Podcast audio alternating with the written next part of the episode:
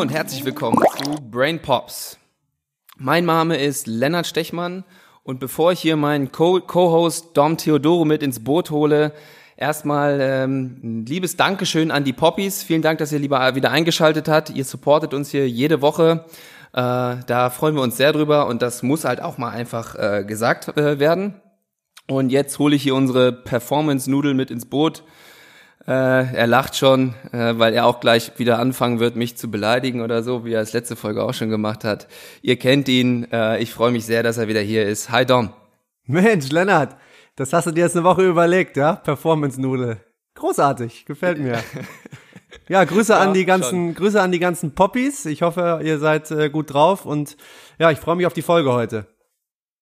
Ja, ich auch. Wobei ich kann schon mal direkt vorweg warnen. Ähm, jetzt, nachdem du ja hier das beschauliche Göttingen verlassen hast, äh, traue ich mich auch wieder hierher. Und ich bin jetzt äh, vor zwei Tagen hierher gezogen und bin eigentlich seit zwei Tagen Möbelpacker, wie auch heute noch. Und jetzt habe ich mir nur eben ein Sushi reingeballert und noch so ein Zuckergetränk und jetzt bin ich auf so einem richtigen High und gleich breche ich ein, dann bin ich so ein, so ein richtig quengeliges kleines Kind gleich. Aber da wir einen tollen Gast heute haben, denke ich, wird das, äh, wird die Qualität der Folge darunter nicht leiden. Ähm, ja, Dom, äh, wie immer würde ich sagen, du, du holst ihn mit ins Boot, oder?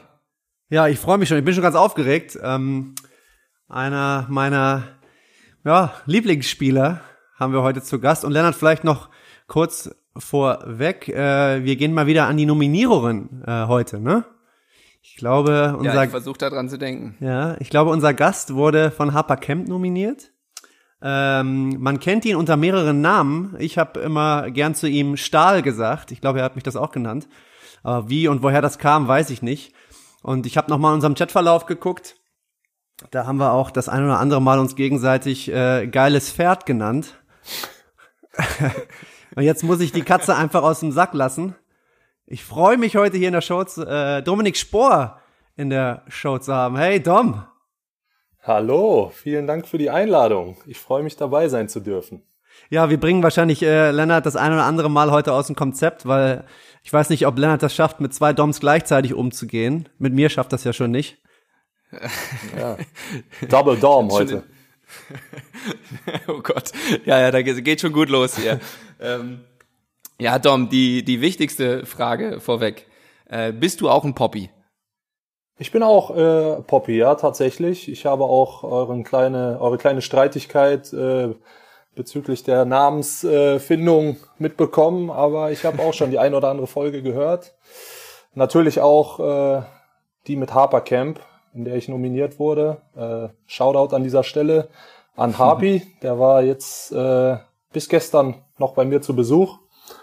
Und, also. ja, und ja, ich, ihr macht super Content, ja. Sehr viel Positives, was diese Welt gebrauchen kann. Ah, vielen. Das freut uns sehr zu hören. Was war sonst noch so einer deiner Folgen, wo du gesagt hast, die hat dir gefallen? Äh, ja, Dennis Wucherer fand mhm. ich äh, fand ich gut. Den höre ich sehr gerne. Also ist ein aufgeräumter deutscher Trainer mit sehr viel Fachwissen der auch noch seine, seine Spielerkarriere nicht vergessen hat, wie das bei manchen manchmal so ist, äh, die dann, die dann vielleicht vergessen haben, wie, äh, wie das so als Spieler war. Und äh, ja, dem höre ich einfach, höre ich einfach gerne zu. Ja, ja, das war für uns auch eine sehr einfache Folge, Dom. Da, da mussten wir eigentlich nur so so kleine Brotkrumen hinwerfen und der hat die ganz dankbar äh, verwertet und hat, ein, hat, ein, hat eine geile Folge da mit uns produziert. Ähm, Vielleicht, Lennart, bevor wir einsteigen für die, für die Poppies. Dom, du hast äh, mehrere Jahre äh, bei der BG Göttingen gespielt und spielst genau. jetzt aktuell bei äh, Phoenix Hagen. Vielleicht erzählst du noch mal ganz kurz dazu etwas. Ja, genau. Ich bin ja Urhagener, geboren und aufgewachsen hier, das komplette Jugendprogramm hier durchlaufen. Dann auch schon Pro A und beziehungsweise damals noch zweite Bundesliga Nord und dann Pro A dann Aufstieg gefeiert und dann drei Jahre BBL in Hagen, dann ein kleines Intermezzo, eine Saison in Gießen und dann, ja, vier tolle Jahre, die ich in Göttingen spielen und leben durfte, wo wir auch eine Pro-A-Meisterschaft äh, gewinnen konnten. Und ja, das war vielleicht die beste Zeit meiner Karriere bis, bis zum jetzigen Zeitpunkt. Würde ich sagen. Ja, also Dom, die, die Medaille habe ich tatsächlich auch bekommen, ne? Äh, auch als Trainingsspieler durfte ich die äh, mir umhängen. Lennart, völlig zu Recht, völlig zu Recht. Ich glaube nicht, dass dieser Erfolg äh, damals ohne dich möglich gewesen wäre. Ja. Und deswegen. Äh, Eindeutig. Hätten wir nicht den Sieg gegen Cuxhaven im allerletzten Saisonspiel, wo wir schon safe Platz eins waren, geholt, dann wäre das Ganze schiefgelaufen. Ich, ich weiß es einfach. Das war die gut. Moral wäre gebrochen. Genau, das war gut für die Moral in der Truppe und äh, nee, also völlig zu Recht. Die Medaille solltest du eigentlich jeden Tag um den Hals tragen. Ich weiß nicht, warum die bei dir irgendwo zu Hause hängt. ja, Dom, da hast du eine ganz gute Story zu. Da Dom und ich haben ja mal äh, zusammen in der WG gewohnt und der hat da so eine Art, auf unserem Klo haben die so eine Lennart Stechmann-Schrein entworfen und da hing die sehr omnipräsent mit Trikots und weiß ich nicht was. Es war immer sehr unangenehm, wenn wir Gäste hatten. Stark, ja. Ich kenne sowas. Also äh, meine Frau, die packt immer gerne die, die Dominik Sporttassen so das Merchandise, was so über die Jahre entstanden ist. Aus Göttinger Zeit noch, aber auch hier aus Hagen. Und wenn dann Gäste kommen, dann werden immer gerne die, die Dominik Sporttassen ausgepackt. Das ist mir super unangenehm. Ich könnte da immer, gerade wenn das äh, Leute sind, die, die, die man jetzt noch nicht seit zehn Jahren kennt, sondern vielleicht mal ja, ja. Neue Nachbarn oder so und dann stehen da diese Tassen und die, sie, sie macht das ja nur, sie weiß ganz genau, was das bei mir auslöst. und das ist mir immer furchtbar unangenehm, aber es ist halt ihr so, ihr kennt sie ja auch, also das ja, ist ja. Äh, nichts bereitet ihr mehr Spaß als, als solche Sachen. Ich kann mir eben Aber du kannst immerhin direkt äh, intervenieren. Bei uns war das damals so, äh, die, die Gäste sind dann völlig verstört vom Klo zurückgekommen und ich hatte das irgendwann auch vergessen und dann habe ich einfach ganz normal weiter und dann irgendwann ist mir so aufgefallen, ach so, die haben dieses, diesen Schrein da gesehen. naja, Dom, ähm, also beide Doms meine ich jetzt, aber ähm, Dom Spor, vielleicht erzählst du mal ein bisschen was wir fangen heute mal ein bisschen mit Performance an, äh, nicht mit meinem äh, Psychologie-Wumms hier, sondern mal ein bisschen Performance, damit sich der andere Dom auch mal direkt zum Beginn der Folge wohlfühlt. Ähm, vielleicht kannst du einfach mal ein bisschen äh, erzählen, wie so deine Beziehung mit Dom Theodoro sich so über die Jahre entwickelt hat, wie sich vielleicht auch entsprechend das Athletiktraining, äh, da sich dein Mindset geändert hast. Ähm, vielleicht kannst du da mal ein, zwei Worte zu verlieren und dann finden wir da schon was, worauf wir aufbauen können. Klar, also ja, ohne ihn da jetzt zu sehr Bauchpinseln zu wollen, aber ich glaube, weiß er auch selber, dass er da schon eine gewisse Obsession und auch äh, ja einfach eine Leidenschaft für dieses Thema an den Tag gelegt hat. Schon seit, seitdem ich ihn kenne, was einfach ansteckend war im positiven Sinne. Und äh, ja, also ich habe das schon immer, was man jetzt so als Performance äh, Coach bezeichnet, ähm, gibt's ja schon seit, seit, seit Jahr und Tag. Aber ich glaube, ja. diese Bezeichnung ist erst so in den letzten Jahren aufgekommen. Und ich glaube, dass das einfach für, für ein Team, aber auch für jeden einzelnen Spieler unglaublich wichtig ist. Gerade wenn man so auf Sachen wie Verletzungsprävention oder auch ähm, ja einfach Steigerung der, der, der Leistungsfähigkeit äh, anspielt, dann, dann ist, ähm, ist die Personalie des Performance Coaches einfach super wichtig. Und wenn man dann noch einen hat, so wie Dom, der so passioniert dabei ist, dann, äh, ja, dann, dann macht man das auch gerne. Also ich glaube, äh, das ist eine ganz wichtige Sache, dass Spieler, dass, dass Spielern da auch eine, äh, ja, die Eintrittsbarriere zu dem Thema, dass die möglichst gering ist. Und das, das war bei Dom immer der Fall. Ich hatte lange Jahre schwere äh, Knieprobleme. Also eine, eine chronische Entzündung der äh, Quadrizepssehne. Und was, was mir immer wieder Probleme gemacht hat, über anderthalb Jahre hinweg. Und äh, ja, wir haben das quasi so, wir haben da so lange dran rumgetüftelt, muss man ja wirklich sagen, äh, bis, bis mir das wirklich, bis er mir da wirklich so weit bei geholfen hat, dass, dass das komplett weg war. Dann nach einer geraumen Zeit. Also nicht von heute auf morgen. Wie gesagt, das war auch ein langwieriger Prozess und wir haben viele Sachen ausprobiert. Und äh, von daher kann man schon sagen, wir haben damals den Grundstein gelegt. Gut, jetzt bin ich auch schon 31, ein paar Jährchen möchte ich noch spielen. Da hätte ich zu der Zeit vielleicht nicht dran gedacht, ne? weil das mit der, mhm. mit der mhm. Knieproblematik doch schon wirklich, äh, ja, das hat gezerrt, auch an den Nerven, ja, wenn man ständig nur mit, mit Schmerzen trainieren kann, das ist halt nix, ja. Und äh, ja, ich will jetzt nicht sagen, dass ich mich da ernsthaft mit Plänen äh, alles über den Haufen zu werfen und meine Karriere zu beenden, deswegen äh, rumgeschlagen habe, aber ich war schon auch äh, wirklich dann zu einem gewissen Punkt dann verzweifelt. Und er war dann aber halt auch so dahinterher, dass wir da, dass wir da immer wieder neue Wege gehen, äh, neue Sachen ausprobieren. Also richtig Trial and Error. Und äh, ja, das ist so meine meine meine prägnanteste Erinnerung, mhm. die ich jetzt auf auf Performance äh, Basis. Ja, das war ja die ja. Frage, ne? Also ja ja. Ähm, ja, würde ich sagen. Ja, Dom T, was sagst denn du dazu? Wie bist denn du das angegangen? Dom hat jetzt gerade schon so ein bisschen angesprochen, dass er da auch ja, ein gewisser Frust mit dabei war und ähm, er wahrscheinlich auch schon vorher viel ausprobiert hat. Äh, wie, wie gehst du da mit so, einem, mit so einem Sportler um? Wie, wie erreichst du den? Also einmal war es jetzt die Passion, aber hast du dir da irgendwie auch schon vorher Gedanken gemacht oder ist das einfach so deine Art gewesen? Ähm, also erstmal vorweg würde ich, glaube ich, erstmal danke für die, äh, für die netten Worte, äh, Dom. Ähm, also was grund ganz grundsätzlich immer so mein, äh, ja, wie ich an solche Sachen rangehe, man muss natürlich Interesse zeigen. Ne? Mir ist natürlich, wie, äh, wie Dom das gerade schon gesagt hat, mir ist es unglaublich wichtig, dass Spieler sich während der Saison gut fühlen. Ähm, außerdem muss man erwähnen, dass äh, in der Zeit, wo Dom Spohr und ich zusammengearbeitet haben, da, äh, das war ja meine erste Schrägstrich zweite Saison. Ja, da war ja für mich selber, ich glaube, wenn ich das jetzt mal so ein bisschen Revue passieren lasse, ja, da wusste ich, glaube ich, selber noch nicht so wirklich, äh, was ich mache, ja.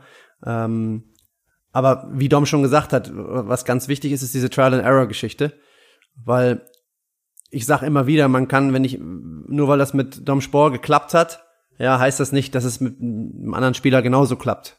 Jeder reagiert unterschiedlich auf Reize und das ist für mich, ja, das ist, macht es, macht es so komplex in dem Beruf. Mein Ziel ist natürlich allen zu helfen. Ähm, das kann ich nicht erreichen. Das will ich erreichen, ist immer mein Ziel, aber das schaffe ich nicht immer. Ähm, aber trotzdem ähm, geht es dann darum, dass man, dass ich den Spielern versuchen will, äh, zu vermitteln, dass sie Sachen halt immer wieder und immer wieder machen müssen und dass sie sich erst ein Urteil über Intervention erlauben können, wenn sie es erstmal eine gewisse Zeit lang gemacht haben. Ja, und wenn es dann nicht funktioniert, dann müssen wir wieder äh, müssen wir wieder neu gucken. Ja, und das war mit Dom halt auch ein Prozess. Und irgendwann haben wir es dann hingekriegt. Ja, am Anfang, ich weiß, am Anfang war es nicht ganz einfach, aber es hat dann hat dann irgendwann funktioniert. Und dann ist für mich natürlich, dann bin ich, äh, dann geht mein Herz auf. Dann denke ich mir, oh super, äh, ihm geht's gut, wir haben was geschafft, wir haben, äh, wir haben äh, irgendwie haben wir was gefunden, was dazu beiträgt, dass dass er vernünftig trainieren kann ohne Schmerzen, ja, und dass das aus seinem Kopf rauskommt.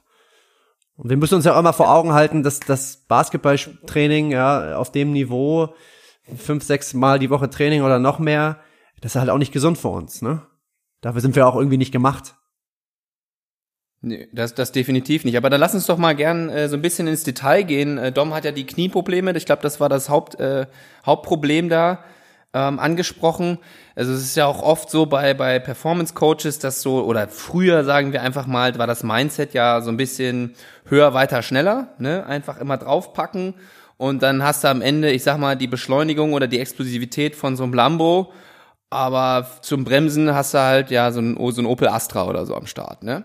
Und äh, was, was war denn da bei euch dann im, im Detail dann, äh, also wie genau sah denn dann das Training für, für, für Dom aus? Was habt ihr denn da für Veränderungen äh, dann vorgenommen? Also, dass es dann irgendwann geholfen hat? Ich weiß aus meiner, aus meiner damal, aus meinem damaligen Blickwinkel, weiß ich noch, dass wir das Knie dann erstmal so ein bisschen versucht äh, haben, in Ruhe zu lassen und haben alles über die Hüfte versucht äh, zu verbessern.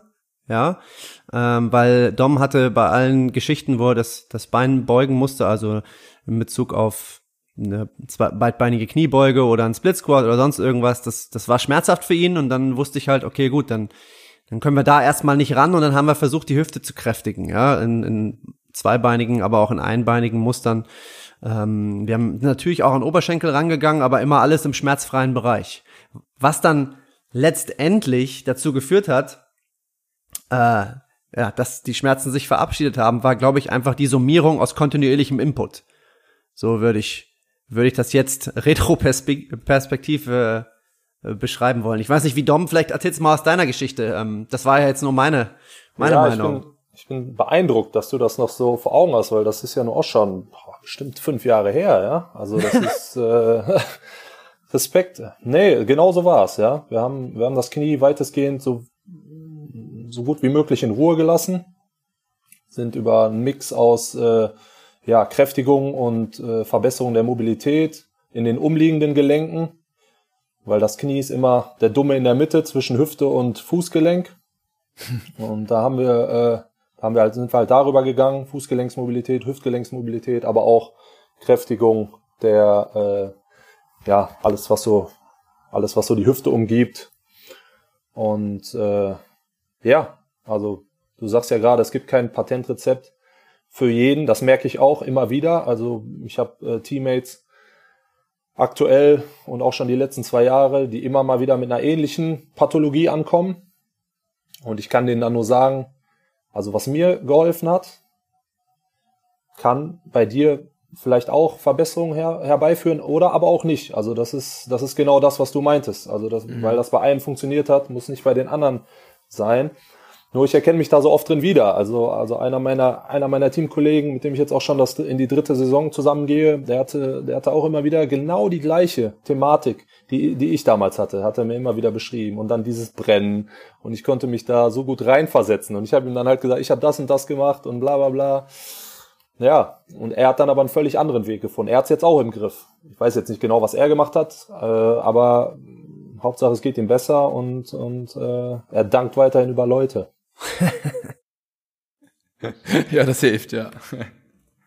Ja, wie ich jetzt, ähm, wie ist denn, ich meine, du hast es ja schon so ein bisschen durchblicken lassen, ähm, aber was mich immer interessiert, wie sich so, wir haben, glaube ich, ganz am Anfang dieses Podcasts sind wir darauf gekommen, dass, Leute, äh, dass, dass Spieler, die äh, ja relativ früh in ihrer Karriere schon mal verletzt waren, dass die irgendwie eine ganz, ganz andere Perspektive auf äh, für ihren Körper entwickeln.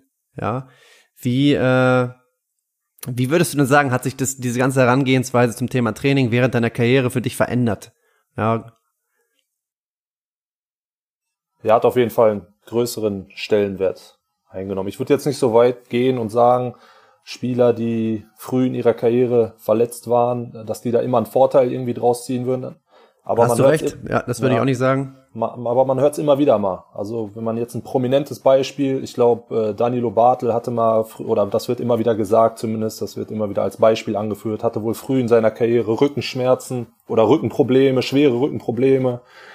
Und der hat dann seinen äh, mit einem äh, intensiven Core-Training wohl äh, dazu geführt, dass er, dass er halt seine Körpermitte gestärkt hat und das dadurch in den Griff bekommen hat und dadurch dann halt auch dieser kräftige Spieler ein Stück weit geworden ist. Ja, also ich weiß nicht, ob das immer, ob das immer so zutrifft, aber ich glaube schon, dass man, wenn man mal Probleme hatte und auch wirklich über einen längeren Zeit, über einen längeren Zeitraum, ob das jetzt eine ähm, jetzt eine akute Verletzung gewesen ist, wie wenn man sich, weiß nicht, irgendein Band reißt oder so, oder ob es einfach eine so eine schleichender Entzündungsprozess ist, ist glaube ich wurscht. Also ob man da jetzt durch eine durch eine Reha geht nach einer Operation oder halt so eine Sache, eine schleichende Entzündung versucht zu bekämpfen. Ich glaube, das ist immer, ist immer nervig und es ist nie, keiner macht's gerne, aber man kriegt halt ein anderes Gefühl für seinen Körper und auch, ja, ein Stück weit äh, ein Gefühl dafür, dass man, dass man da nicht wieder hin möchte, sondern dass man dann lieber vorher die Zeit investiert in die Prophylaxe äh, dass man dann halt nicht, äh, ja, dass man dann halt irgendwann nicht da steht und nicht, nicht spielen kann und seinen, seinen Jungs da äh, von der Bank zugucken muss und anfeuern, weil ich glaube, das kann jeder, kann jeder aktive Sportler nach, nachempfinden, dass das das Schlimmste ist, ja, wenn man nicht selbst mit eingreifen kann und den, und äh, der Truppe helfen kann. Ja, das finde ich, ähm, das ist auch was, was ich gerade bei dir ähm, ext extrem mit dir verbinde, dieses Gefühl, weil ich kann mich ich weiß nicht, warum das mir so prägnant in Erinnerung ist, aber ich kann mich an, ich, ich, ich glaube, das war zum Ende unserer, oder zu Beginn der Playoffs von unserer ähm, Pro A-Zeit, wo wir da den Titel auch am Ende geholt haben. Ich glaube, da hast du dir in irgendeiner wichtigen Phase der Saison auch ein bisschen mal umgeknickt und hast dir, glaube ich, ein Band oder so gerissen. Und da war dann noch, äh, und das war, hat uns dann auch irgendwie schwer getroffen, weil du natürlich ein wichtiger Bestandteil des Teams warst. Und du hast dann äh, irgendwann mal zu mir gesagt, du Lennart, ich gehe, ich muss jetzt nach Hause, ich schließe mich jetzt für ein paar Tage ein und meditiere ein bisschen und dann kann ich nächste Woche spielen. Kannst du dich da noch dran erinnern und machst du das immer noch so? Ja, das war natürlich Das war natürlich drastisch überspitzt dargestellt, ne? Aber ich glaube tatsächlich an die, an die, an, auch an die Selbstheilungskräfte. Also nicht jetzt in irgendeinem esoterischen Sinne, aber ähm, ich glaube schon, dass der, dass der Geist sehr, eine sehr starke Waffe sein kann, die sowohl für dich als auch gegen dich arbeiten kann. Und äh, deswegen habe ich das schon ein Stück weit so gemeint und auch über die Jahre jetzt äh, immer weiter dran gearbeitet. Ja. ja, ja, das ist mir total hängen geblieben und auch, wie gesagt, dieses, dieses Gefühl, was du da beschreibst, da an der Seite dann zu stehen, dass man das nicht aushalten kann als aktiver Sportler. Ähm, das, ja, wie gesagt, da, da brauchen wir nicht drüber reden, da, da ist wahrscheinlich jeder äh, ähnlich drauf. Ja, Dom, ähm, äh, mich würde einmal interessieren, aus äh, das Ganze mal aus einer Spielersicht zu hören, weil das ist ungefähr das, äh, womit ich mich äh, während der Saison tagtäglich beschäftige. Momentan nicht. Momentan haben wir ja Offseason, da kann ich das Ganze durch eine andere Brille mir an, ansehen. Ähm, aber meine Frage ist, wie dosierst du denn dein Training, dein Krafttraining, Athletiktraining in der Saison? Ja, was ist denn da, was sind denn da für dich gewisse Parameter, wo du sagst, hier, das ist mir wichtig, ich will nicht zu viel machen, ich will aber auch nicht zu wenig machen. Wie, wie siehst du das denn? Ja, ich glaube auch, dass das ein, ein Lernprozess war, den ich, den ich durchgemacht habe. Ich habe auch äh, ein Stück weit durch dich gelernt, wie ich mir mein, wie ich mir mein Krafttraining ja wie aus so einem Bausatz äh, zusammen zusammensetzen kann. Ja, also ich kann mich da ja. noch dran erinnern.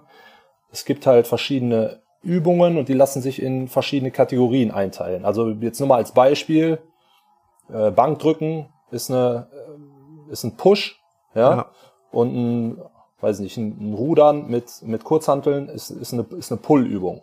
Ja. ja. dann, dann garniert man das noch mit etwas, äh, mit etwas Arbeit für den Chor. Und dann machst du im Prinzip das gleiche für, den, für die unteren Extremitäten. Dann hast du eine hüftdominante Übung, wie meinetwegen äh, ein Single Leg Deadlift. Und dann hast du eine kniedominante Übung, wie ein, ja, wie, wie, wie irgendeine Art von Squat, irgendeine Kniebeuge. Ja. Mhm. Und so baue ich mir das dann zusammen, spiele ein bisschen rum mit dem, mit den, äh, mit den Wiederholungs- und den Satzzahlen, äh, ja, mit den Wiederholungszahlen und den, und den Sätzen, die ich durchführe. Und äh, ja, so versuche ich dann meine, meine, äh, meine Einheiten da in der Saison so zu timen, dass es, äh, dass es für mich passt. Dass ich halt am Spieltag, ich meine gut, von äh, für die meisten Bundesliga-Teams ist es ja so, für die, die jetzt nicht europäisch spielen, ist es halt auch ein, ein Spiel pro Woche. Das ist ja bei uns, ist ja bei uns auch der Fall, außer wenn man Doppelspieltag ist, aber das ist eher, das ist eher die Seltenheit. Und dann alles natürlich mit dem Ziel, am, am Wochenende, am Spieltag nah an meinem, nah an, nah an den Zenit zu kommen, ja. Und so, so versuche ich dann mein, mein Krafttraining zu timen und mein Athletiktraining. Natürlich ja. haben wir auch, wir haben auch einen Performance Coach, der mich in vielen Facetten auch an dich erinnert, gerade was so die Begeisterung für die Arbeit angeht. Ähm, da machen wir natürlich auch äh, angeleitet, also unter seiner Anleitung machen wir natürlich auch Athletiktraining. Und äh, ja, aber ich glaube, du meintest jetzt eher, was ich so, was ich so für mich mache, ja. Ja, genau. ja, und das auch genau, genauso von der Intensität wird es mich auch nochmal interessieren, weil das ist immer das, wo ich dran hänge, wo ich mir denke, hm, äh, man möchte ja nicht zu sehr pushen, ja, weil du musst ja am nächsten Tag wieder trainieren.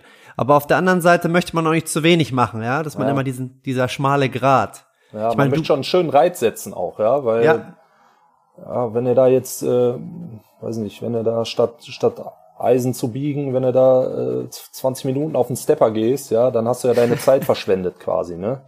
Also man geht schon da rein in den Kraftraum und, und will dann auch ein bisschen, ja, will dann einen schönen Reiz setzen, ja. Ja, Jetzt nicht, dass man wer weiß, wie Muskelkater hat am nächsten Tag. Ja. Aber schon, dass man weiß, äh, was getan zu haben. Eine kleine Randnotiz, äh, das, was du gerade mit dem Stepper gesagt hast, im letzten Buch, was ich gelesen habe, von, äh, von Mladen Jovanovic, sehr, sehr gutes Buch, Strength äh, Training Manual heißt sie, glaube ich. Wenn ich es jetzt, muss ich nochmal nachgucken. Aber da hat er zu genau dem, ich sage jetzt mal Larifari Training, das hat er Vanilla Training genannt. Ich, weiß, ich muss an dieser Stelle einfach nur so lachen, als das das gelesen habe. Aber nur eine kleine Randnotiz. Ja, du bist ja trotzdem, du bist ja trotzdem kaputt. Ja, wenn du da eine Stunde rumpimmelst, oh, dann äh, Ich habe angeklickt, wir haben hier freizügige Sprache, alles gut. Okay, kriegen wir einen Ex Explicit Tag. ja, nicht deswegen. Aber wer weiß, was noch kommt. ja, wir waren vorhin auch schon bei Double Dorm, aber ja. Ja, das war doch völlig, das äh, ist jetzt frei zu interpretieren, ja. Genau, genau. Zwei Doms, Double Dom, ja. Also da sehe ich jetzt nichts, sehe ich jetzt keine Probleme. Nee, nee, nee, ich auch nicht, sonst wäre ich da, das war ja am Anfang, da hätte man ja auch noch reingrätschen können. Ähm, ja, äh, Dom, hast du noch Performance-Zeug auf, ähm, auf der Kette oder ähm, sonst würde ich immer auch ein bisschen loslegen, aber ich, ich würde dir noch die Freiheit lassen. Ne, mach, mach ruhig mal, Lennart. Ich, wenn, Machen wir mal. mach mal. Okay. Ja, also wir haben ja schon ähm, jetzt mal ähm, über eine Beziehung zu Trainern gesprochen. Jetzt war es der Performance Coach, Athletiktrainer, wie man einen Dom auch immer nennen möchte. Ähm, aber äh, Dom, wie ist es denn, wenn du, also wenn du an einen Head Coach denkst? Wie wichtig ist da äh, die Beziehung für dich zum Trainer äh, im Zusammenhang dann mit deiner Performance? Ähm, wie wie kannst du das einfach mal beschreiben? Du hast ja jetzt auch schon mehrere Trainer äh, erlebt.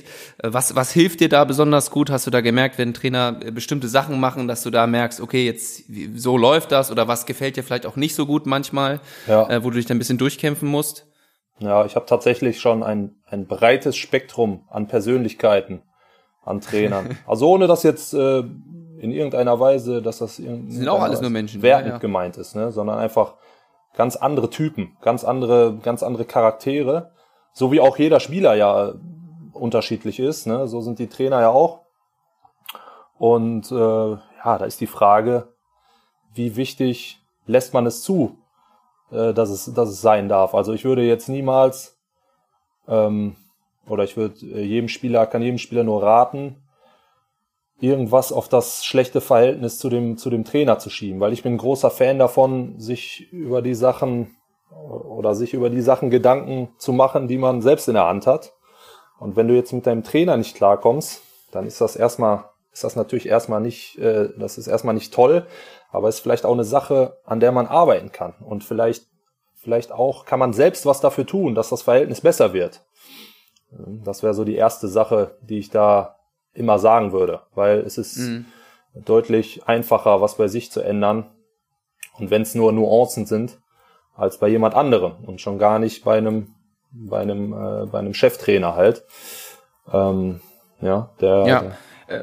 Ich fand das, also das war ja, wenn wir jetzt noch mal, ich spule noch mal wieder zurück in unsere, in deine erste Saison bei Göttingen. das habe ich mir schon gedacht, dass es darauf, äh, dass es darauf hin.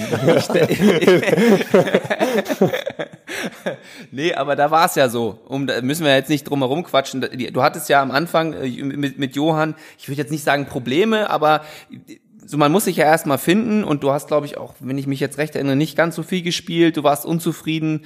Ähm, und dann irgendwann hat's Klick gemacht. Ich weiß noch ganz genau, es war bei so einem Spiel in, in Heidelberg und da war nicht nur bei dir, sondern auch irgendwie bei Johann. Da habt ihr, ich weiß nicht, was sich da zurechtgeruckelt hat, aber von da an war das ja, ich sag mal, ich jetzt übertrieben gesagt, eine, eine Liebesbeziehung. So. Ähm, und vorher ja eher nicht so. Und dann, das, das nimmt einen ja mit. Und äh, wie bist du da mit dieser Situation umgegangen, als es noch nicht so lief? Äh, und du, du hast ja einfach immer weitergemacht, du hast weiter hart trainiert, du hast dich immer weiter reingehängt, aber ich sag mal, wenn man das, das war irgendwann, glaube ich, um Weihnachten rum oder im neuen Jahr erst. Das heißt, du hast schon einige Monate, wo du unzufrieden warst, miterlebt. Äh, Wie schaffst du da, oder wie hast du das damals geschafft oder vielleicht auch später nochmal, als du nochmal in so einer Situation warst, da weiter äh, volle Power zu geben und dich nur auf die Sachen zu konzentrieren, die du beeinflussen kannst? Ja, ja, das war tatsächlich, äh, das war eine schwierige Zeit. Wir haben uns, es hat nicht so richtig Klick gemacht bei uns am Anfang. Und wir hatten einfach eine andere Vorstellung. Also er hatte eine andere Vorstellung von dem, wie ich, wie ich spielen sollte. Und, äh, oder beziehungsweise anders. Ich habe nicht verstanden, was seine Definition von hart spielen war. Ja, ich war immer der Meinung, dass ich, also ich war nicht nur der Meinung, ich hatte auch die Reputation ein Stück weit, des Kämpfers, ja, und dann wurde mir quasi, dann wurde mir quasi genau das vorgeworfen, dass ich das, äh, dass ich das nicht bringen würde. Und das lag einfach nur daran, dass ich nicht verstanden habe. Ich war halt auch noch, war halt auch noch äh, ein junger oder noch kein so erfahrener Spieler, dass ich das, äh, dass es mir hätte eher auffallen können, sondern das hat einfach eine Zeit gebraucht, und ähm, natürlich auch viel Input von Johann, ähm, der nicht immer ja, der jetzt nicht immer nur immer nur sachlicher Natur war, das ist auch ganz klar. Äh, ich meine, wir machen, es ist immer noch äh, Sport, ja, und da wird auch mal, da wird auch mal Klartext geredet.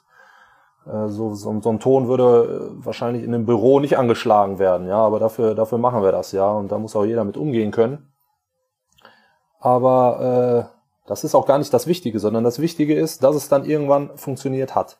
Und das war halt einfach, ich kann da jetzt gar nicht sagen, oh, ich habe dann äh, das und das gemacht und das hat dann den Ausschlag gegeben, sondern das war halt, war halt auch wieder eine, eine, eine langfristige Geschichte. Man darf ja nicht immer einfach nur, äh, wenn man jetzt was ändert oder wenn man in seinem Leben was ändern will, muss jetzt gar nicht auf Basketball bezogen sein. Dann darf man ja gar nicht, dann kann man ja nicht nach einer Woche gucken, oh, das hat mir jetzt was gebracht. Äh, sagen wir jetzt mal, man möchte eine Diät machen oder man möchte seine Ernährung umstellen, ja dann macht man ja, dann macht, guckt man ja auch nicht nach einer Woche. Ja, da kann man vielleicht mal, vielleicht schon eine Richtung, ob man sich damit wohlfühlt, aber vielleicht auch nicht. Vielleicht wird es erstmal schlechter, ja. Also ja, ich bin ein ja. Fan von langfristiger Betrachtung. Ja. Und klar ist das schwierig, weil man will spielen und das nächste Spiel ist nächste Woche. Ja, und am liebsten würde ich doch jetzt schon irgendwas ändern. Jetzt ist Dienstag, wir fangen mit dem Training an am, äh, bereiten uns auf das Spiel am Samstag vor. Was kann ich denn jetzt machen, damit ich am Samstag auf jeden Fall 20 Minuten, 25 Minuten, 30 Minuten auf dem, auf dem Feld stehe?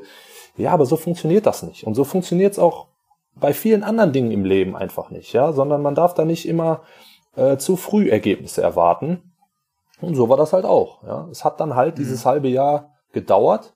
Ich habe mich, habe jedes Training als Chance gesehen, mich zu beweisen, habe jede Minute, die ich dann auf dem Feld. Ich habe ja, ich habe ja trotzdem gespielt. Ich habe, es war ja, ja nicht so, dass ja. ich, äh, dass ich da jetzt ganze Spiele auf der Bank gesessen hätte, sondern äh, ich habe ja Minuten bekommen. Da war ich dann sicherlich unter besonderer Beobachtung auch und habe es dann auch in der, in, der, in der Videoanalyse immer wieder dann ganz gut abbekommen. Die, die Clips habe ich übrigens dann immer zusammenschneiden müssen. Ja, ja, genau. Das, das glaube ich. Und äh, ja, aber ich habe einfach dann jedes Training und jede Spielminute als Chance gesehen, mich, mich zu beweisen, ein Stück weit. Ja. Das wäre doch hier schon mal ein klasse Brain Pop, den man hier an ein paar Jugendspieler, die uns vielleicht hören, äh, weitergeben kann.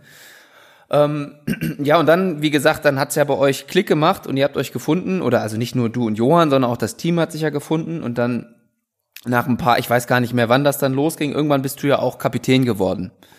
Ähm, und wie, also erstmal vielleicht vorweg zu fragen, was hast du in deiner Karriere oder was erwartest du immer von einem Kapitän einer Sportmannschaft? Jetzt hier spezifisch Basketball, aber ich schätze, das könnte man wahrscheinlich auch ein bisschen ähm, verallgemeinern, sag ich mal. Was, was sind da so deine Erwartungen oder was nimmst du dir vor? Was hast du früher von Kapitänen erwartet? Ja, ich hatte, äh, ich hatte auch eine, ein paar Leute dabei, die mich, äh, die mich sehr geprägt haben als, als Kapitäne. Ähm, an erster Stelle natürlich direkt zu nennen äh, Matthias Grote, der leider jetzt schon verstorben ist. Ähm, der hat mich sehr, sehr geprägt in dem, auch in dem, was es heißt, ein, ein, ein Kapitän zu sein. Also ein, ein guter, mhm. ein guter Mann zu sein, aber auch ein guter, ein guter Kapitän zu sein auf dem Feld. Und äh, ja, das ist einfach, das ist einfach diese, diese, diese, diese Leadership, diese Führungsqualität. Und die kann man nicht, das, das geht nicht mit großen Worten. Das kann man nicht, da kann man nicht, äh, du wirst nicht daran gemessen, was du, was du vor dem Spiel im Huddle sagst oder so, ne? Da, da, manchmal, manchmal mache ich mir da vor dem Spiel Gedanken drüber. Was muss ich jetzt sagen? Was muss ich jetzt sagen, bevor wir da rausgehen? Damit wir, also der Trainer sagt ja schon was in der Kabine und, und, und alle sagen schon was. Und dann denke ich immer, aber jetzt muss ich auch noch irgendwas sagen, ne? Aber das ist, äh, das ist, glaube ich, äh, immer, ich komme immer mehr zu der Erkenntnis, dass das völlig egal ist. Also klar, man sollte jetzt nicht nur, nur Quatsch erzählen den ganzen Tag, aber es ist viel wichtiger, wie du lead by example. Ja, also wie du, wie du mit deiner, äh, mit deinen Taten oder wie du auf deine Worte Taten folgen lässt. Ich glaube, das ist eher, woran man, woran man einen Kapitän erkennt und woran, woran, woran der auch dann ähm, gemessen werden sollte. Ja. Mhm. Und, und wann glaubst du, hast du Du bist ja jetzt auch schon ein paar Jährchen äh, Kapitän. Wann, wann bist du mit dir in dieser Rolle zufrieden? Also woran erkennst du das äh, und sagst du, oh ja, also jetzt ohne dir zu sehr auf die Schulter zu klopfen zu wollen, aber du sollst jetzt hier nicht, aber wann merkst du so, okay, das, das hat jetzt ganz gut funktioniert oder so, das will ich irgendwie weitermachen? Gibt es da so Momente, wo du das merkst? Ja, die gibt's schon. Die sind aber dann doch eher selten. Also es ist, ist glaube ich auch, auch da ist man nie perfekt wie verhält man sich jetzt nach einer Niederlage, nachdem man, nachdem man, äh, weiß nicht, ein, ein, ein Dreier auf dem Buzzer kassiert hat oder so, ja? Mhm. Da ist Enttäuschung und da kann man dann nichts, ja, da kann man sagen, Kopf hoch, aber man ist ja selber auch, äh, man ist selber ja auch am meisten niedergeschlagen und ja, das ist immer, das ist immer schwierig, da so, da so Momente, da so Momente herauszu, äh, ja, herauszupicken.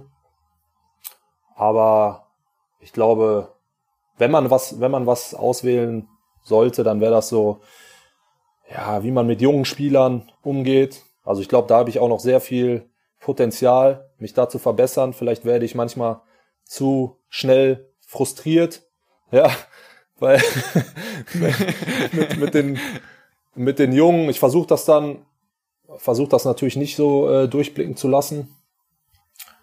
Aber ich glaube, das ist eine, auch eine wichtige Aufgabe des Kapitäns, dass man da sieht, dass man die behutsam an das, an das Level heranführt. Mhm. Würdest du auch sagen, es ist eine wichtige Aufgabe vom Kapitän, vielleicht auch mal die, ich sag mal, die Gegenseite vom Coach einzunehmen? Also, ja, auf jeden Fall, ne, auf jeden Fall, ja. ja, ja, klar. Also, weil du bist auch das, du bist das Sprachrohr der Mannschaft. Ja. Mhm. Und wenn irgendwas schlecht läuft oder wenn irgendwas, äh, wenn irgendwas im Argen ist, oder wenn irgendwie gar keine, wenn man gar keine konstruktive Kommunikation zwischen, zwischen Team und Trainer mehr feststellen kann. Ich mhm. glaube, da muss man auch mal, da muss man auch mal reinhauen. Da muss man mal dagegen ja. halten, ja. Weil wenn nicht du, wer dann, ja? Also das kann man nicht, das ist auch eine Sache, die kann man nicht delegieren, die kann man nicht abwälzen. Und die muss man dann, die muss man machen. Und ähm, ja, ich glaube einfach, dass äh, dass das auch jeder, äh, jeder Trainer mit einer starken Persönlichkeit einzuordnen weiß. Mhm. Also ich würde das jederzeit tun, will ich damit sagen. Und ich glaube auch alle Trainer, die ich bisher kennengelernt habe, ob das jetzt unter Johann war, da gab es Sachen, mit denen waren wir als Mannschaft nicht einverstanden, dann, ja, dann bin ich vielleicht nicht alleine, aber vielleicht noch mit einem Spieler, der, der lange genug dabei war, zu ihm hingegangen oder auch jetzt mit meinem, mit meinem jetzigen Coach oder mit unserem jetzigen Coach hier. Auch da werden Sachen angesprochen, die, die vielleicht äh, die ganze Mannschaft so sieht und manchmal halt auch nur nehme ich mir auch die Freiheit heraus, aufgrund jetzt doch meiner äh, paar Jahre, die ich das schon mache, das Ganze, äh, nehme ich mir die Freiheit raus, auch Sachen anzusprechen, die vielleicht nur ich so sehe, ja, aber mhm. Da ich halt mindestens drei, vier Jahre älter bin als der zweitälteste im Team oder der zweiterfahrenste, sagen wir mal lieber so, äh, dann, dann spreche ich das doch mal an. Und es hat auch noch nie in irgendeiner Weise negative Konsequenzen gehabt. Also ich kann da jeden nur ermutigen, ja, das zu tun. Mhm. Weil wenn du es ansprichst, nur dann kann es in irgendeiner Weise gelöst werden. Und wie gesagt. Ja, das, das finde ich auch, also das finde ich jetzt auch wieder ganz interessant, weil das, was du jetzt ansprichst, das ist ja nicht nur als Kapitän im Sport wichtig, sondern das würde ich jetzt tatsächlich auch äh, in, in, in zum Beispiel Teams in der Wirtschaft sagen. Ne? Also da gibt's ja auch Situationen, ähm, dass mit der mit, mit der höchsten Führungskraft, sage ich jetzt mal, dass es da irgendwie mit dem Team im Argen liegt und da brauchst dann halt auch jemanden, der das anspricht, damit dann wieder so, so eine Art Flow im Team ähm, entstehen kann. Ich denke, da, da ist es mal äh, angebracht, auch die Wirtschaft mit dem Sport zu vergleichen, weil das sind auch letztendlich nur Menschen im Team. Ja, und lieber ähm, mal, lieber mal zwischendurch mal kurz auftauchen und was sagen, als dass es so lange unterschwellig, dass irgendwas mitgetragen ja. wird, ja, weil ich glaube, mhm. dann entsteht größerer Schaden, als wenn man einfach zwischendurch mal sich, äh, sich zu Wort meldet und ein bisschen Feedback gibt, ja. Da ist unser, unser jetziger Coach äh, Chris Harris ist da ein sehr großer Fan von. Also da wird, da wird, da wird regelmäßig Feedback eingeholt, da wird Feedback gegeben und da, das ist eigentlich quasi ein ständiges, ein ständiges Hin und Her. Und das ist natürlich eine sehr angenehme, eine sehr angenehme und, Kultur, die wir da, eine an, angenehme Kommunikationskultur, die wir da pflegen. Ja, und äh, da habe ich jetzt noch mal eine abschließende Frage zu äh, zu dem Thema. Du hast jetzt die Kultur angesprochen und das das finde ich sehr interessant, weil glaubst du oder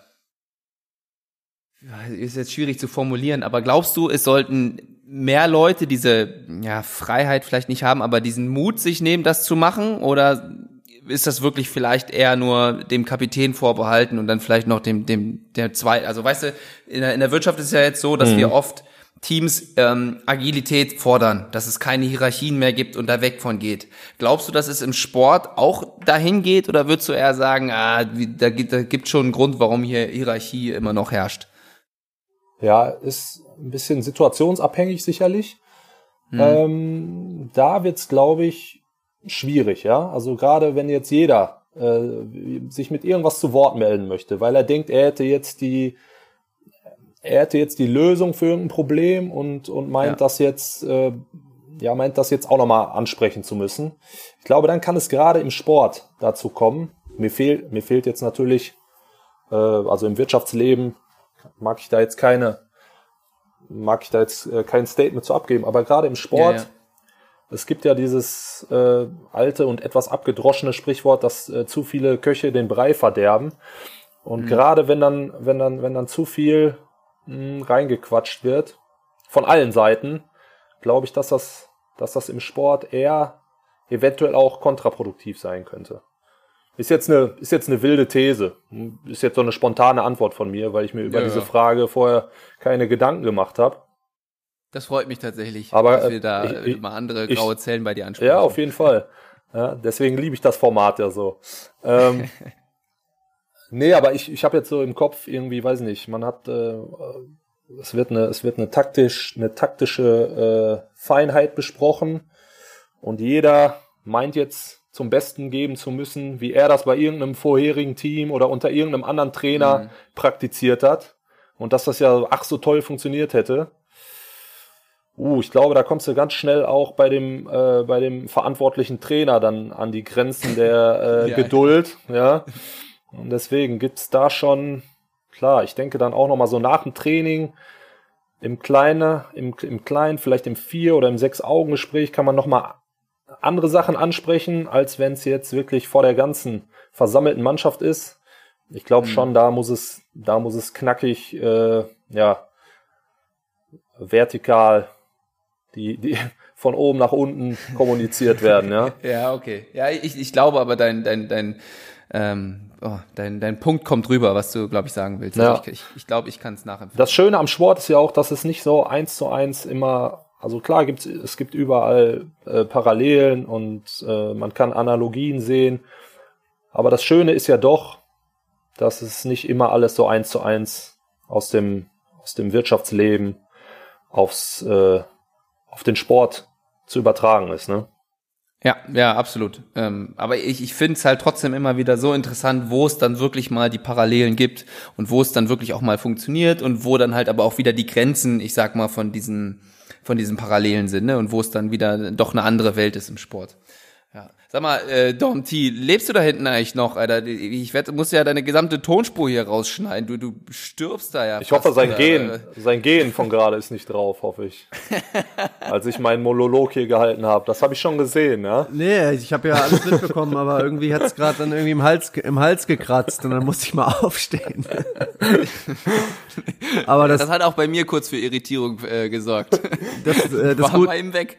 das Gute ist, äh, das ist ja nicht ins Mikro gesprochen, ne?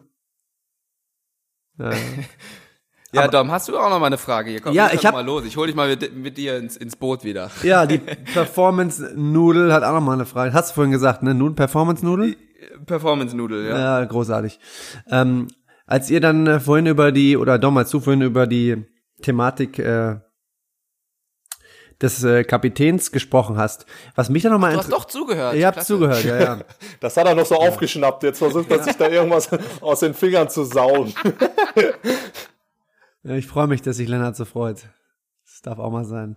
Ähm, mir geht's, ich würde dich gerne mal fragen, wie waren das für dich äh, unter oder mit, nicht unter, mit äh, Karl Elamin zusammenzuspielen? Das war doch bestimmt auch ein ganz bestimmter Charakter, oder? Ja, klar. Also Khalid war mit Sicherheit. Na gut, ich durfte auch meine ganze Jugend äh, mit Per mit Per Günther äh, zusammenspielen und auch noch kurz äh, im Profibereich. Aber ich würde schon sagen, dass dass Khalid da äh, no offense, aber das war der beste Point Guard, glaube ich, mit dem ich äh, zusammenspielen durfte. Das war schon war schon Wahnsinn. War ja auch schon ein bisschen betagt, als er zu uns gekommen ist, aber was der was der da immer noch abgerissen hat und auch äh, ja, da sieht man dann äh, in dem Alter erntet man dann die Früchte wenn man wirklich seine, wenn man die ganze Zeit ähm, ja auf seinen Körper acht gegeben hat oder das auch immer noch tut. Und dann, äh, ich glaube, der hat ja auch sehr intensiv dann auf dich und auf dein auf dein Know-how äh, zurückgegriffen. Ähm, von daher wird der sicherlich da, er war ja auch schon, war ja auch schon zu Gast bei euch im Podcast. Ja, werdet ja. ihr da sicherlich zu Genüge drüber gesprochen haben. Aber wie gesagt, das war, das war eine krasse Erfahrung mit so einem mit so einem äh, Point Guard zusammenzuspielen. Und der Warst hat auch all das, der, der hat auch all das, nee, da war ich nicht Kapitän, nee, da war David noch, David Gottbold noch da. Ah, okay. Und, äh, ja, Entschuldigung, der, ich wollte dich nicht unterbrechen. Nee, macht ja nichts. Der hat all das verkörpert, was, äh, was, was, was so Leadership-Qualitäten angeht. Ja, der ist immer mit, der ist immer in seinem Alter ja, der hat jetzt auch nicht, äh, den jetzt auch nicht mehr da, weiß nicht, irgendwie im Stadion äh, durchs Stadion hetzen dürfen, auf der Laufbahn oder was, oder, oder durch irgendwelche, ja, durch irgendwelche, was weiß ich, äh, verrückten Drills da. So, da hat er sich auch mal, hat sich auch mal rausgenommen, ja, hat sich auch mal rausgenommen, hat sich die Freiheit genommen, einfach mal zu sagen, Herr Coach, ich kann nicht mehr. Und aber der hat abgeliefert. Der hat immer abgeliefert, ja. Und dann ja, das, das, das kannst du aber auch nur bringen, wenn du, ja, wenn du auf dein, wenn du auf deinen Körper acht gibst, ja. Ja, genau. Und das, da sind wir dann auch wieder bei dem, äh, wer gibt seinen Senf dazu und wer nicht. Ne? Ein Khalid kann sich das rausnehmen. Hätte ich das da in dem Jahr gemacht mit meinen, weiß ich nicht, als ich meinen FSJ da gemacht habe mit 19, so, das geht natürlich nicht. Und ähnlich ist es wahrscheinlich in der Kommunikation. ist jetzt sehr, der Vergleich hinkt ein bisschen, aber ähm. Ähm, Dom, du hast doch bestimmt noch eine Frage. Komm, ich, ich bin, ich, äh, ich, ich schwimme hier gerade ein bisschen, gebe ich offen zu. Ja, eine Frage, die ich auch immer gerne stelle. Äh, Dom, wenn du jetzt deine Karriere nochmal von vorne anfangen würdest, würdest du irgendwas anders machen? Ah, das, ah, ah, jetzt like wird's deep. Jetzt wird's deep. ich muss eher kurz eine Gegenfrage stellen, ja? Habe ich alle Informationen, die ich gesammelt habe bis zum jetzigen Zeitpunkt, sind die noch vorhanden oder würde ja, ich ja. einfach wieder starten äh, nee, als, der dumme, als der dumme 20-Jährige, äh, der ich damals war? Nee, die sind noch vorhanden, die Infos. Ja. Ja, nee, ich glaube schon im Großen und Ganzen habe ich schon habe ich schon einiges einiges oder den Großteil auch richtig gemacht. Gerade so die großen Entscheidungen, wo man spielt, natürlich, zu welchem Verein man sich jetzt anschließt. Das sind ja so die großen Entscheidungen, die man als, als Sportler zu treffen hat. Was man dann daraus macht, ist eine, ist eine, ist eine andere Frage. Aber erstmal, wo du wirklich, zu welchem Team committest du dich? Und ich glaube schon, dass ich da, dass ich das jederzeit wieder so machen würde. Und, äh, und auch auch die die Station, wo du nur kürzer warst, oder bist du jemand, der quasi, also weil das ist, glaube ich ja, du hast es vorhin einmal gesagt, ein Jahr, nee, erst ganze Jugend da, dann warst du drei Jahre da, dann ein Jahr da und dann vier und jetzt bist du glaube ich auch schon wieder das dritte Jahr irgendwo. Ja, ich war ich war zwischendurch ein Jahr in Gießen. Das ist auch äh, ist auch die kürzeste kürzeste Station gewesen. Aber war ja wahrscheinlich auch eine wertvolle Erfahrung, aus der du dann im Endeffekt gut schö äh, positiv schöpfen konntest, oder? Ja, das ist auch immer die Frage der Betrachtungsweise. Ne? Also das war mhm. sicherlich, das war kein einfaches Jahr, dadurch, dass wir auch oder dass die Gesellschaft, die Trägergesellschaft auch in finanzielle Probleme geraten ist und mhm. wir da und wir nur ganz kurz einer einer Insolvenz äh, entgehen konnten, war natürlich sportlich auch. Ich glaube, wir haben die letzten 14 Spiele, glaube ich, nur noch mit einer Rumpftruppe gespielt. Also alle Amerikaner, die sehr, äh, die gut verdient haben, wurden halt, äh, da wurden die Verträge halt aufgelöst, damit man, damit man äh, mit einem gewissen äh, Rumpf dann auch, der halt zum größten Teil aus Deutschen äh, bestehen musste, weil es ja da schon die, die Regelung gab, wurde dann halt die Saison ja mehr oder weniger krampfhaft versucht zu beenden, damit man nicht die Lizenz verliert oder irgendwie so genau weiß ich das nicht mehr, was mhm. da jetzt dazu geführt hat. Aber es macht natürlich keinen Spaß, 14 Spiele, ja, im Prinzip äh, ja fast chancenlos zu sein, ja. Also wir haben mhm. dann noch, ja, es war dann noch ganz wild, wir haben dann noch zwei Importspieler dazu bekommen, für ganz kleines Geld wahrscheinlich. Aber die waren dann auch nur da, um, um, um irgendwie fette Statistiken aufzulegen und sich vielleicht noch für einen anderen Club dann im nächsten Jahr zu präsentieren. Ähm, ja, aber auch da, wie, ich bin nicht so ein Typ, der sagt, oh, das war, das war so blöd, da war alles, äh, da hat nichts gestimmt. So, ich habe auch da gute Leute kennengelernt und wer weiß, ich habe dadurch ja auch viel auf dem Feld gestanden, viel mehr als ich sonst. Also ich hatte bis dahin, weiß nicht, meine 10, 10, 12 typischen junger deutscher Minuten, die man da so kriegt, vielleicht mit Anfang 20. Ja, außer natürlich jetzt die krass, äh, ich rede jetzt nicht von den krass äh, talentierten, ja, da habe ich ja nie zugehört. Äh, aber ich habe so meine, meine 10, 12, 15 Minuten. Und dadurch, dass dann halt, ja, das alles mehr oder weniger in die Brüche ging, stand ich auf einmal 20, 25 Minuten auf dem Feld. Und ja, hab dann auch, hab dann auch wirklich gute Spiele gemacht. Und ich weiß nicht, ob Johann sonst äh, auf mich aufmerksam mhm. ge äh, ja, geworden klar. wäre. Deswegen ist das immer so schwierig, ja. Alles hat ja irgendwie, alles hat ja irgendwie einen Einfluss auf, auf alles, was danach passiert. Weiß ja, da kommt mir jetzt gerade noch mal eine Frage zu dem, was du gerade gesagt hast, wenn ich da mal so reingrätschen darf. Ähm, und zwar dieses, dieses Phänomen, was du beschrieben hast, wenn, wenn Spieler in dem Team oder wenn du jetzt vielleicht, sagen wir wieder, als Kapitän das Gefühl hast, da ist ein Spieler im Team, der eher für sich spielt als fürs Team. Wie, was für Erfahrungen hast du da gemacht? Gab es da dann auch schon äh, Leute, die das dann irgendwann verstanden haben? Blicken wir jetzt zurück auf die Situation mit dir und Johann, wo es vielleicht auch Schwierigkeiten gab? Oder meinst du, das ist, wenn die das einmal gemacht haben, kriegt man die nicht wieder zurück ins Boot? Ähm, wie gehst du mit solchen Situationen um? Oder wie wurde damit in deiner Karriere umgegangen, dass es sich vielleicht verbessert hat? Ja, ich glaube, in dem Sinne, das Wichtigste, was ein Spieler verstehen muss, ist, dass, äh, dass deine Statistiken noch so toll aussehen können, wenn dein Team nicht erfolgreich ist, dann wirst du nicht den Vertrag bekommen, den du dir vorstellst. Ja, und wenn du 20 und 10 machst und denkst, da stehen dir alle Türen offen, aber du spielst bei einem Absteiger, ja, dann stehen dir alle Türen in der Liga darunter, stehen dir dann alle Türen offen, aber in der, in der Liga, wo du halt äh, mit deiner Mannschaft nicht erfolgreich warst, ich sag nicht, dass der da, dass der dann keine Chance hat, da einen Job zu bekommen, aber ich glaube, was, was wichtig ist, in diesem Zusammenhang zu verstehen, ist, dass der, dass der Teamerfolg die individuelle Leistung aussticht. Ja, ich rede jetzt nicht von einem, mhm. dass jetzt, wenn einer zehn Minuten spielt und nur weil der gerade bei einem, bei einem Winning Team ist, dass der dann, äh, dass der dann garantiert irgendwelche tollen Verträge bekommt, ja. Aber. Sonst wäre ich durchgestartet in meiner Karriere. Dann hättest du jetzt noch ein paar mehr Medaillen auf deinem Klo. Absolut.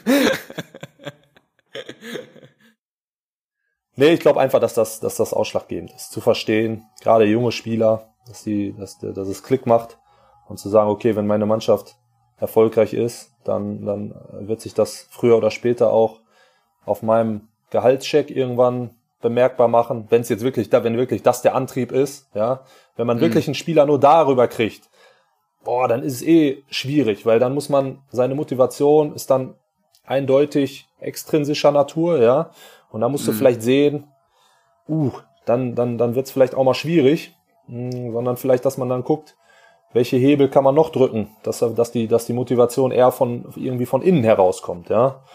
Weil das ist halt die, das ist halt die, ähm, das ist auch die eine Sache, die ich immer sagen würde, was, was äh, äh, äh, grund, grundlegend die notwendige Bedingung für Teamerfolg ist, würde ich immer sagen, ein higher purpose.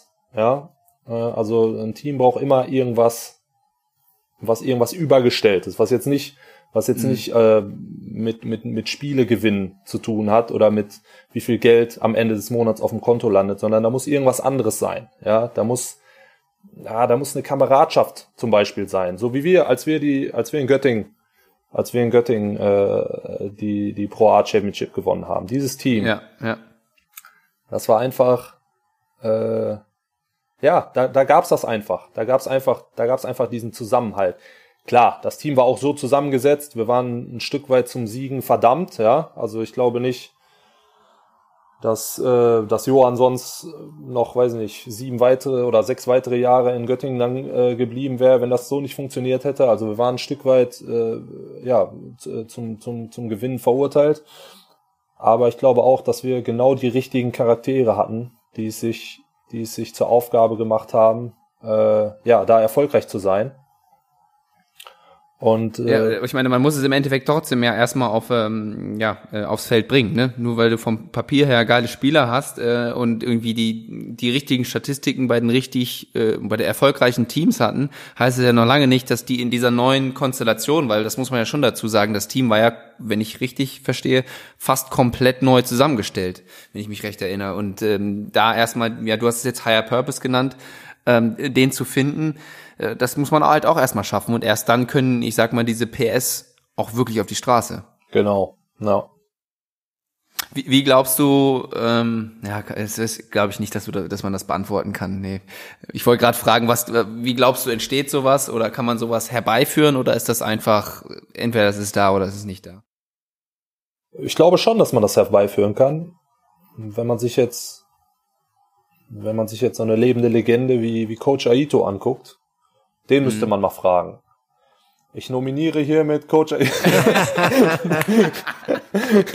gehe davon aus, dass er uns zuhört. Absolut. Ich denke, jetzt haben wir einen Tag. Nein, aber der, der hat es ja irgendwie geschafft. Ich meine, jetzt kann man diese Saison betrachten, wie man möchte. Es war sicherlich nicht, es war sicherlich nicht, es war sicherlich keine normale Saison, aber mhm. er hat es geschafft, mit Alba Berlin eine Meisterschaft zu gewinnen. Ja? Und ähm, ja, das hat er auch in seiner Karriere immer wieder gezeigt, dass er es schafft, mit, mit, mit Teams erfolgreich zu sein. Und, und, und er hat es auch immer wieder geschafft, dass junge Spieler überperformen, über ihren Erwartungen performen. Ja. ja. Deswegen wird er diese Frage sicherlich beantworten können. Ich hatte jetzt die leichte Aufgabe, nur zu sagen, ob ich glaube, dass man das, dass man das irgendwie herbeiführen kann. Und das, das, das glaube ich, dass man das kann. Und, und Leute wie er sind das, sind das perfekte Beispiel dafür. Ja, und bei ihm ist ja so interessant, dass er das immer darüber macht, indem er Vertrauen gibt, ja, den Spielern, dem Team gegenüber und auch die entsprechenden Freiheiten, die äh, damit einhergehen, aber die Spieler nutzen es halt nicht aus, wie man jetzt vielleicht teilweise andere Leute sagen würden, ja, wenn ich denen jetzt hier Freiheit gebe, äh, dann macht, äh, dann machen die da draußen Zirkus und hier funktioniert gar nichts mehr. Ja, wie, also man ist ja nicht dabei, man weiß ja nicht, was, was mhm. tagtäglich mhm. im Training passiert. Weil auch er wird dieses, er wird auch dieses Vertrauen nicht einfach so herschenken. Mit Sicherheit nicht. Ja, ja. Sondern da müssen irgendwelche. ja auch nichts wert. Ja, da müssen irgendwelche Prozesse im Gang sein, die, die er wahrscheinlich in seinem kleinen Tagebuch stehen hat, äh, die da, was da, was da, äh, ja, an der Tagesordnung ist. Das wissen, können wir Außenstehende nicht, können wir Außenstehende nicht beurteilen. Ja, jetzt eben nochmal ein Aufruf an die Poppies. Also wenn irgendwer nur ganz entfernte Kontakte zu dem hat, ja, irgendwie müssen wir den hier reinkriegen. Wir ja. brauchen Brain Pops von Coach Aito. Ganz klarer Aufruf ähm, auf Social Media, wie auch immer. Bringt den uns hier vors, äh, vors Mikrofon. Ähm, ja, aber nee, nichtsdestotrotz, wir wollen jetzt ähm, nicht hier äh, Coach Aito ähm, die ganze Zeit äh, loben. Ich, Dom, ich fand, das war eine richtig geile Folge mit dir. Du hast ja auch richtig, richtig abgeliefert. Ähm, ich persönlich fand es sehr interessant, was du hier für Statements gebracht hast. Und gleich, wenn ich das Ding hier nachbearbeite und das nochmal mir anhören muss, ähm, werde ich auf jeden Fall auch nochmal gut, äh, äh, gut hinhören und mir, glaube ich, einige Notizen vielleicht doch nochmal mitnehmen äh, für den Alltag, sei es jetzt in der Wirtschaft oder sei es im Sport. Das lasse ich jetzt mal offen. War das eigentlich deine, deine erste Podcast-Aufnahme? Als Gast? Ja, das war meine erste Podcast-Aufnahme. Ja. Und ich bin sehr intensiver äh, Nutzer, also äh, was jetzt das Hören von Podcasts angeht. Ist bei okay. weitem, was hörst du sonst so? Bei weitem im Moment würde ich sagen, oder jetzt schon seit geraumer Zeit, das meistgenutzte Medium. Weit vor, weiß nicht, jetzt irgendwelchen Streaming-Anbietern oder auch äh, das traditionelle Buch, was bei mir auch einen hohen Stellenwert hat. Aber ich glaube mhm. einfach, weil der Podcast kann man wunderbar auch als Nebenbei-Medium nutzen, ja, wenn man in der Küche steht und sich ein proteinhaltiges Abendessen zubereitet. Da kann man auch mal, äh, kann man auch mal gemischtes Hack nebenbei hören zum Beispiel, ja. Oder ah, du bist ein Hacki. Auf ja, jeden klasse. Fall, der ersten Stunde ja. sogar, ja. Ja, ich auch. Das, das, äh, ja, also grandioser Podcast. ja, naja, und sonst, also ich höre wirklich viel, ne. Also hier äh, Bratwurst und Baklava ist dann äh, mit zwei Comedians, äh, ist ein mhm. sehr empfehlenswerter Podcast. Aber ich höre natürlich auch den äh, den BBL-Podcast hier mit von Magenta Sport.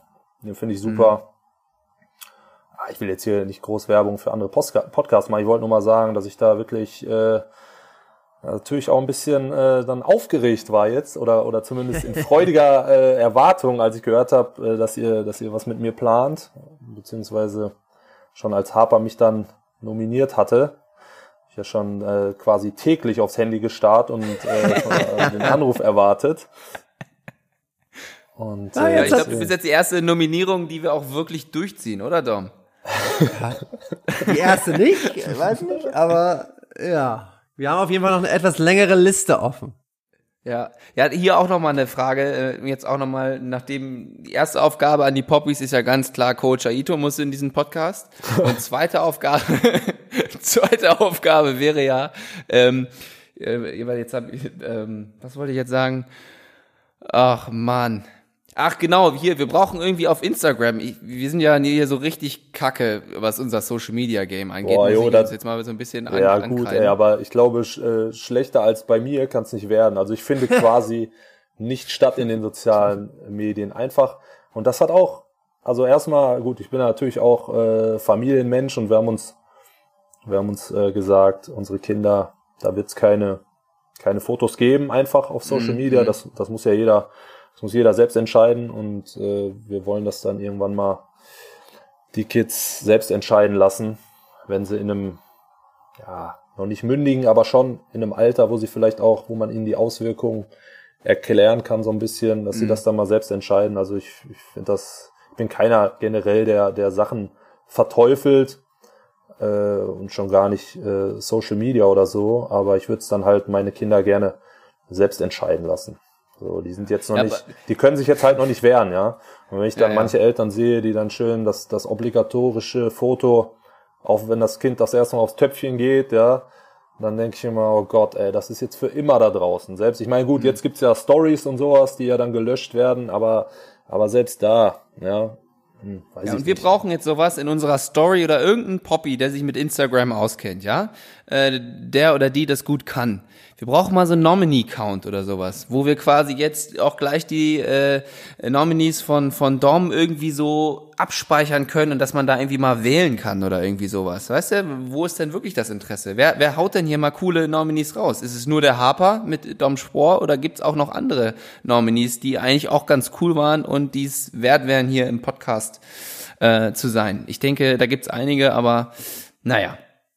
Ähm, ich würde jetzt sagen, wir haben so eine, eine gute Stunde. Das ist von der Zeit her ja eigentlich immer so das, wofür wir, äh, wofür wir zielen. Trotzdem, äh, ihr beiden jetzt noch mal kurz die Chance für, für ein Abschlussstatement. Ähm, ich, ich, mich hat mich hat sehr gefreut. Ich bin sehr zufrieden mit der Folge. Mir hat Spaß gemacht und ähm, um ähm, bei gemischtes Hack zu bleiben, das letzte Wort hat wie immer und dann äh, also jetzt ihr beide, nicht der wunderbare Tommy Schmidt. Ja, äh, ja, äh, Dom, Hast du auch eine Nominierung für uns? Ich glaube, es hat Lennart schon wieder vergessen. Das ist doch jetzt ein scheiß Statement, Mann. Deswegen, ich habe dir die Zeit gelassen hier, Alter. Hey Jungs, wenn ich noch ein, zwei Minuten mir rausnehmen dürfte. Ich weiß, wir sind absolut, ein bisschen über absolut. die Zeit, ne? Aber es hat jetzt wieder tatsächlich ähm, wieder aktuellen Bezug und ähm, ja, ich hab das, wollte das eigentlich nicht an die große Glocke hängen.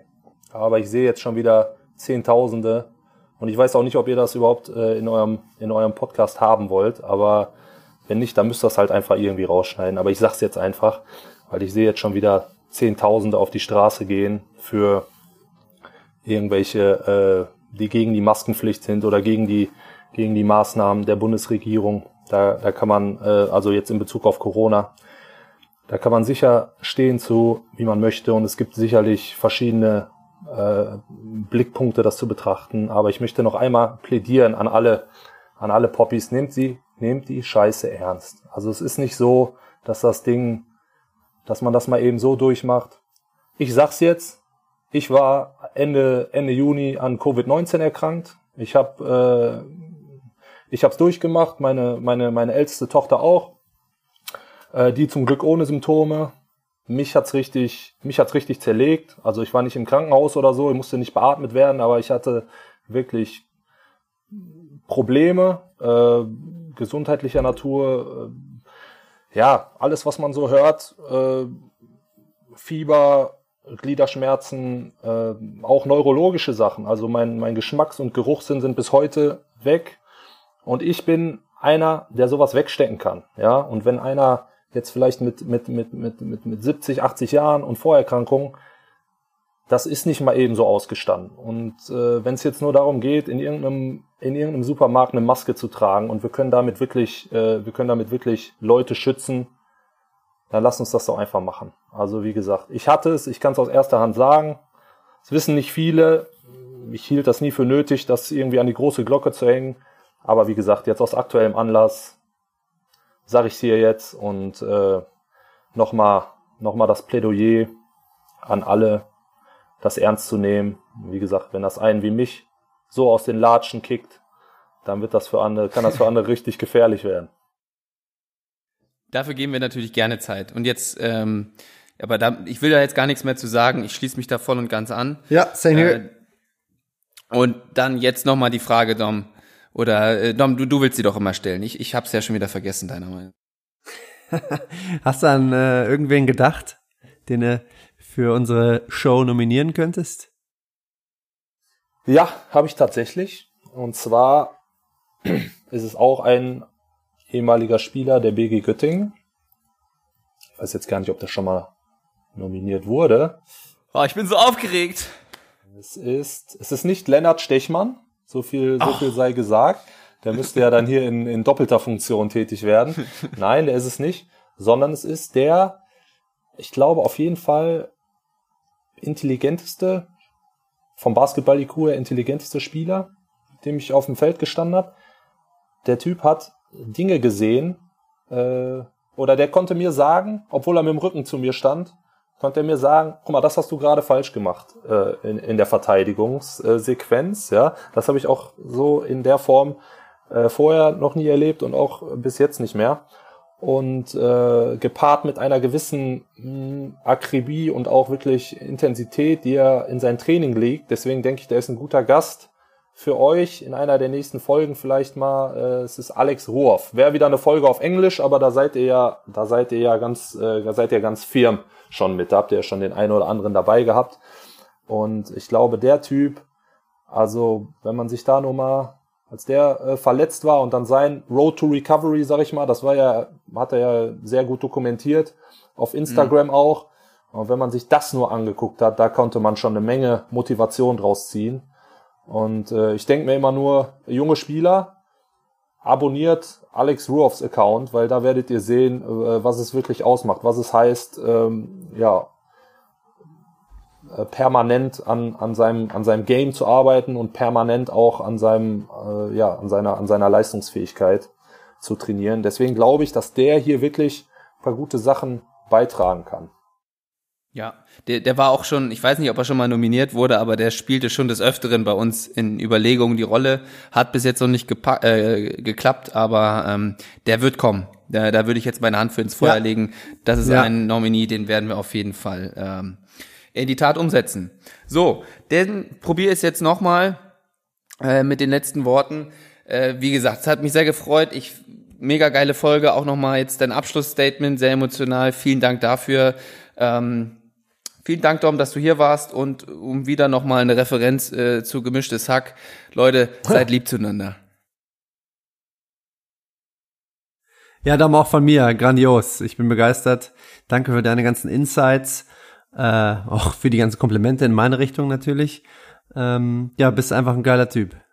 Ah, vielen Dank nochmal, dass ich hier sein durfte. Es hat mir sehr viel Freude bereitet, wirklich. Und äh, an alle Poppies da draußen trainiert fleißig, Körper und Geist. ist ganz wichtig.